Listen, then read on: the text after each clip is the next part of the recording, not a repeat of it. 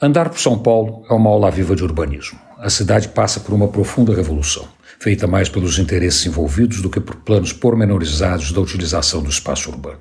Em todos os lados, ou em quase todos os lados, a cidade se modifica. Muda de cara, abandona o resto de jeito de cidade interior, sobe, feito uma Babel alucinada, atrás da presença de Deus, escondido nas nuvens mais altas. Em cada momento, da vila meio taba indígena, da currutela da boca de sertão com janelas de gelosia, do começo da primeira mudança com os primeiros bairros planejados, dos primeiros prédios no centro velho, passando pelas mudanças alucinantes das décadas seguintes, São Paulo sempre foi em frente, pouco se importando com o que veio antes. A cidade não para, se espalha, corre, diminui a velocidade, corre de novo, seguindo sempre um caminho inesperado muito além da vontade dos planejadores. Os edifícios das décadas passadas estão dando lugar a construções novas, muito maiores no tamanho do empreendimento, mas, na média, menores nas unidades.